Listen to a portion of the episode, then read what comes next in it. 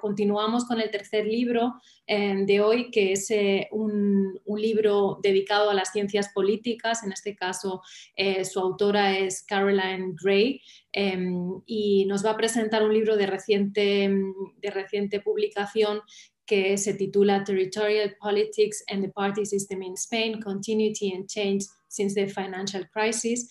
Es un eh, libro, como digo, acabado de publicar en Radlage University, eh, en Radlage, em, perdón, eh, y su autora es Caroline Gray, profesora de Ciencias Políticas y también de Español en la Universidad de Ashton, en el Reino Unido, donde en realidad ella em, divide su actividad investigadora y también docente entre el Departamento de Ciencias Políticas y el Departamento de Lenguas. Una de sus áreas de especialización es precisamente la política contemporánea de España y de sus eh, llamadas comunidades históricas, que es el eje, eh, el eje podríamos decir, vertebrador del libro que nos va a presentar ahora. Y también quería mencionar, igual em, que en el caso de, Teresa, que ambas forman parte también del, equipo editorial de la International Journal of Iberian Studies. Así que es un placer también para mí presentar y saludar aquí a Caroline. Muchísimas gracias por estar aquí. Cuando quieras, eh, esperamos a que nos presentes tu libro. Muchas gracias. Y primero de todo, quisiera agradecerles a Esther y a Santiago el haberme invitado a este foro. Yo soy politóloga, pero de hecho empecé como filóloga. Hice los estudios de filología hispánica antes de realizar el doctorado en ciencia política. Y siempre me ha interesado el estudio de España desde un enfoque interdisciplinario. Y espero que mi libro resulte de interés para todos los que quieran entender la evolución reciente de la política en España desde distintas perspectivas y disciplinas. La idea para el libro me surgió hace unos años, cuando escribía mi tesis doctoral sobre la evolución de las ambiciones territoriales de los partidos vascos y catalanes. Y me empezó a llamar mucho la atención hasta qué punto la política autonómica influye en la política a nivel nacional en España. Algo que parecía irse acentuando incluso más durante los años de crisis económica que coincidieron con el auge del independentismo catalán. Por toda la región de Europa Occidental, la crisis financiera de 2008 tuvo consecuencias políticas importantes, con el declive de muchos partidos tradicionales y el avance de otros nuevos, como todos sabemos. Pero en España, uno de los factores que parecía ofrecer un contraste interesante con otros países y contextos fue la influencia aparentemente más importante de la dimensión territorial en las dinámicas de cambio político. Así que el objetivo principal que me propuse para el libro fue investigar de qué maneras y hasta qué punto la dimensión territorial de la política en España ha ido influyendo en las dinámicas más amplias de continuidad y cambio político en el país. Y al hablar de la dimensión territorial, me refiero no solo a las dinámicas pertinentes a las regiones históricas, sino también a cómo se encajan estas comunidades históricas dentro del sistema de 17 comunidades autónomas en España. El libro se centra en la década tras el estallido de la crisis financiera de 2008 y es fruto de una extensiva serie de entrevistas que realicé con políticos de distintos partidos, tanto autonómicos como estatales, en Madrid, Cataluña y el País Vasco entre el 2014 y el 2019. El libro ofrece un estudio profundo del caso español, pero no, pero no analiza España de manera aislada, sino dentro del contexto europeo. Empieza con dos capítulos que sirven como marco teórico y que encajan la evolución del sistema de partidos español antes y después de la crisis financiera dentro del contexto de los estudios comparativos sobre los sistemas de partidos en la Europa occidental y del sur. Luego, el análisis empírico se hace en los capítulos de 3 a 6.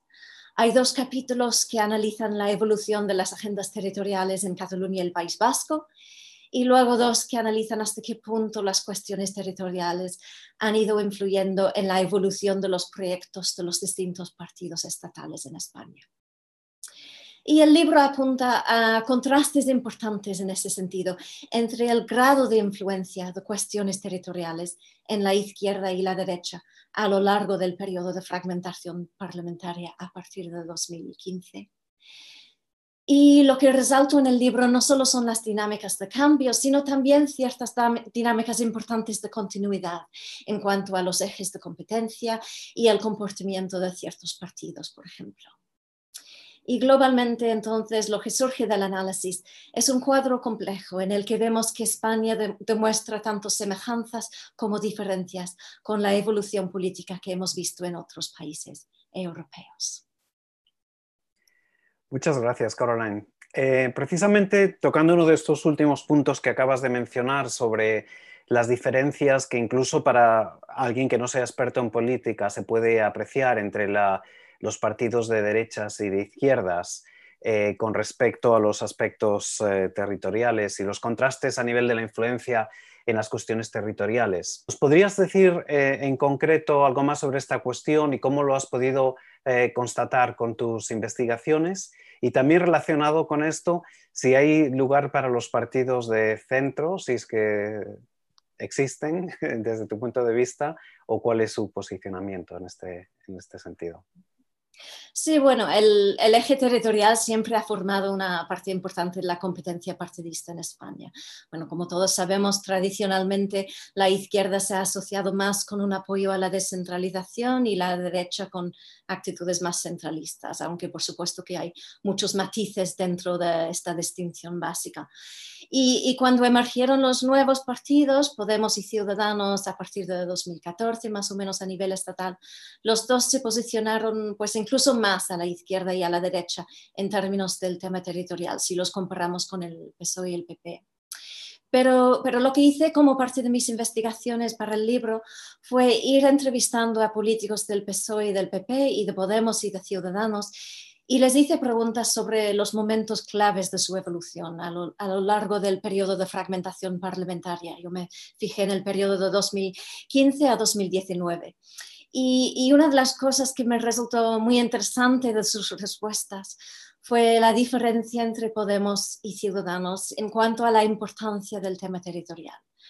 Para Podemos, em, ese apoyo inicial que mostró en el 2014-2015 a la autodeterminación y la plurinacionalidad, pues esto se convirtió cada vez más en algo realmente secundario.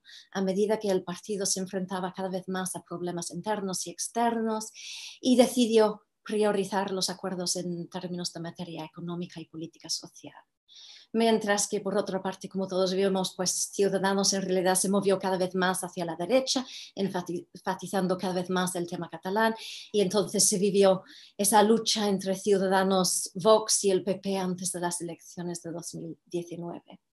Así que para mí una parte muy interesante de mis investigaciones que queda, em, que queda reflejada en el libro fueron esas entrevistas que hice con políticos sobre la trayectoria de sus partidos, investigando en detalle cuáles fueron los factores que influyeron en sus decisiones en los momentos más decisivos. Así que entrando en detalles sobre esto.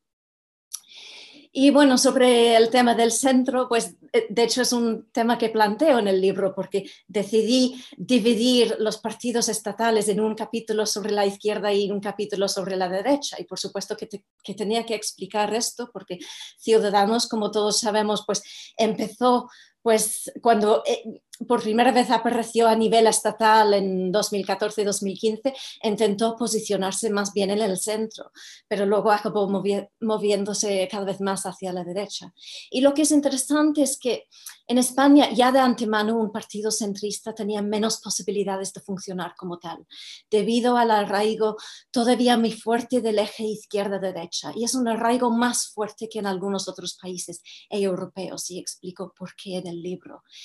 Y, de hecho hay un estudio interesante de, dos politólogos, Juan Rodríguez Teruel y Astrid Barrio, que señala que Em, ya en el 2014-2015, los votantes de Ciudadanos percibían al partido como más de derechas que la percepción que el propio partido tenía de sí mismo. Y eso apunta al, hecho de que en España pues ese arraigo, hay un arraigo muy fuerte de ese eje izquierda y derecha. Y de hecho, en parte, Ciudadanos se movió cada vez más a la derecha porque sus votantes se se posicionaban más a la derecha.